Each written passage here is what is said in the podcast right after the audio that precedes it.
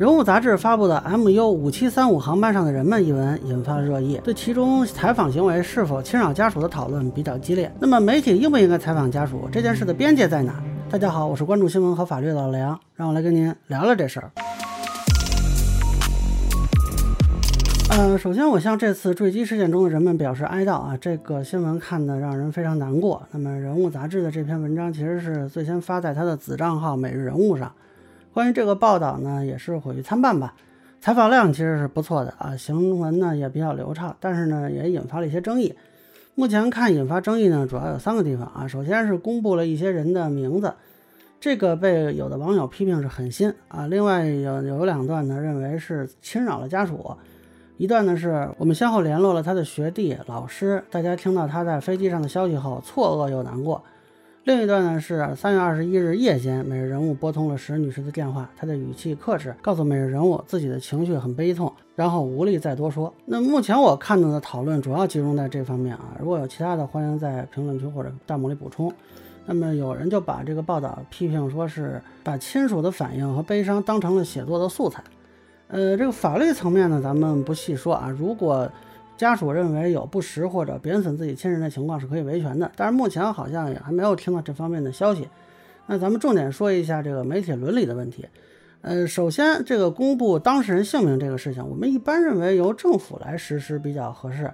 但是媒体公布的情况也是有的，比如这个人民日报曾经刊登过北京暴雨遇难者的名单。呃，但是你确实要刊登呢，呃，我觉得可能形式更郑重一些比较好。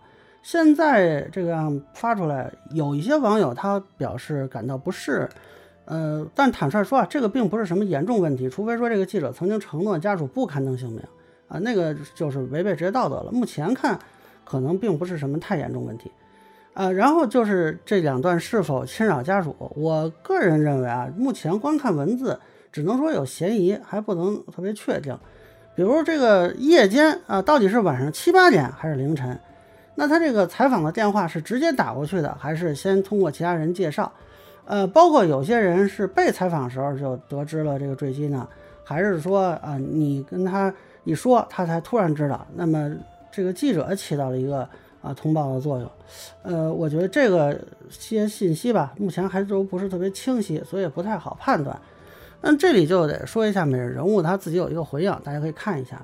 基本就是解释一下为什么灾难报道里要有对人的报道。我看相关的一些媒体同行写的文章吧，也其实这个角度，应该说我个人是认同灾难报道中应该有人的部分的，否则这个一百三十二这就是一个单纯的数字了，而不是具象多维度的人。那么这个在历来的报道中也是通行的，但是我可能斗胆对美人物和一些媒体同行的态度提点不同意见吧，就是部分媒体人似乎认为这是一个常识，属于理所当然的。啊，比如有媒体人就发微博说这根本是不成问题的问题，呃，我觉得恰恰这个想法是有问题的，因为媒体行业是为公众服务的啊，如果公众有疑问，就是媒体的责任，那媒体就有义务向公众解释清楚这是怎么回事儿，那要取得公众的理解，否则如果公众啊，就甭管你怎么说，他就是不理解不接受，那不好意思，不是媒体去教育公众接受，而是公众的选择来改变媒体的操作方式。嗯，就我个人感觉，目前有一些媒体人的表态过于激烈，就好像对这个质疑非常的愤怒啊，对抗性非常强。其实这个媒体在舆论场发声，遇到不同意见，这是非常常见的事情。咱们就说是真有人故意找茬，你作为公器媒体人啊，你在这个公开场合都应该是尽量平和理性回应。什么？如果同行省省吧，照着镜子去先；如果是学界专家省省吧，闭嘴不是罪。我觉得这个态度似乎有傲慢之嫌啊！说真的，要这么点质疑都受不了，都，你可以不在舆论场发声啊！你既然决定了在舆论场生存，那就拿出服务大众的态度来。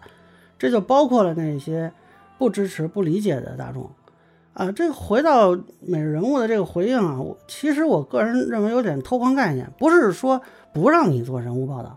而是你这里的采访和报道方式是否合适的问题，啊，即便你做人物报道有理，也不代表媒体可以为所欲为，更不能反证说你的操作就是都是没问题的。其实大道理公众未必能听懂，你们是不是考虑补充一下，呃，你们采访的一些细节，这样来证实你们没有过度侵扰家属？比如说这个夜间到底是几点，啊，那这个效果会不会更好一些？我觉得每人物还是有义务给公众传递更清晰的信息和说明的。啊。另外呢，我看了有些同行的文章吧，就是分析说这个做人物报道的理由，但是真正去谈这里边的采访和行文的边界的比较少。那就我个人粗浅的看法啊，灾难报道是需要人物报道组成，但是采访手段和呈现方式都应该更加谨慎。呃，你只谈报道合理性，不谈采访手段的边界问题，你都是耍流氓。实际上，媒体行业有最小伤害原则的提法，但是这里我可能得说一下，就是这个原则其实是非常模糊的。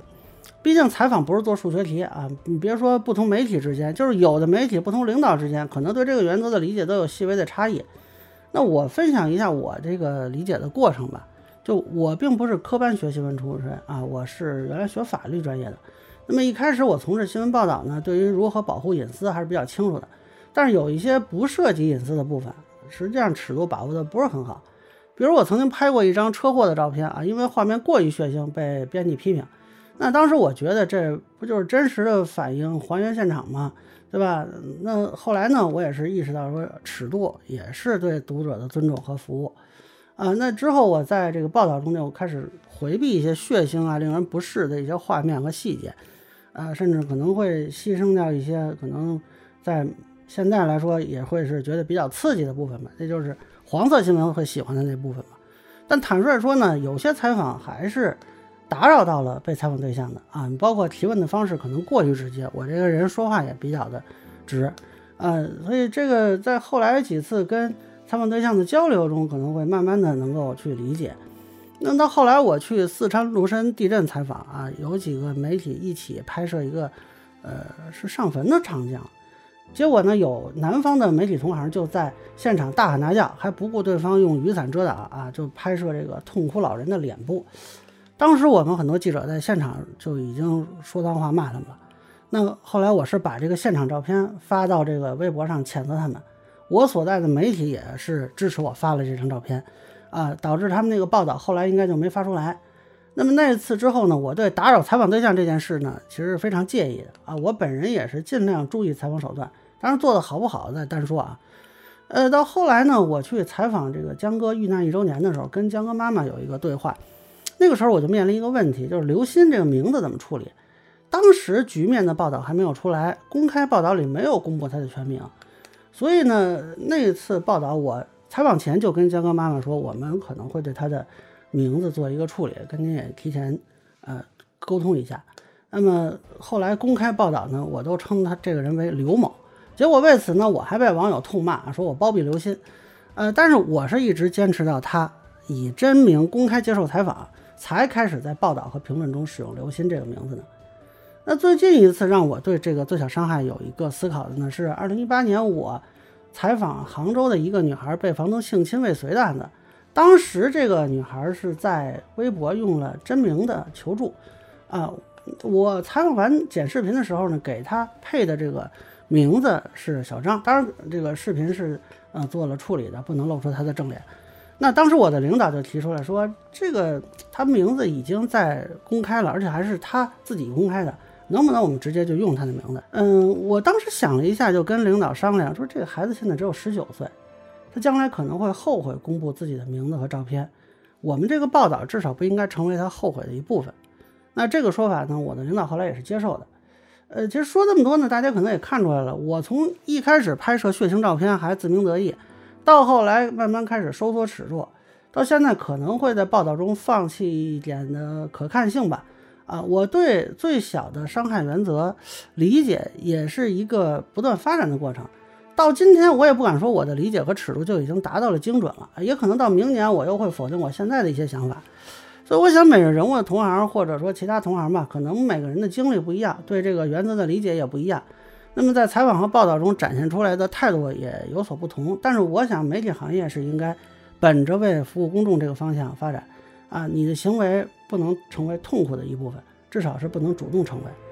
呃，其实要说到尺度的这个理解呢，我觉得真正有一线采访经验的人可能还比较容易沟通啊。真正让人担心的是一些新媒体的编辑啊，有些人他没有采访经验，可能对最小伤害的理解就会差一些。前几天有一个自媒体把这个坠机的新闻直接就插到了产品推荐的新闻里，呃，我觉得这恐怕是没有参与过灾难报道的编辑。那么。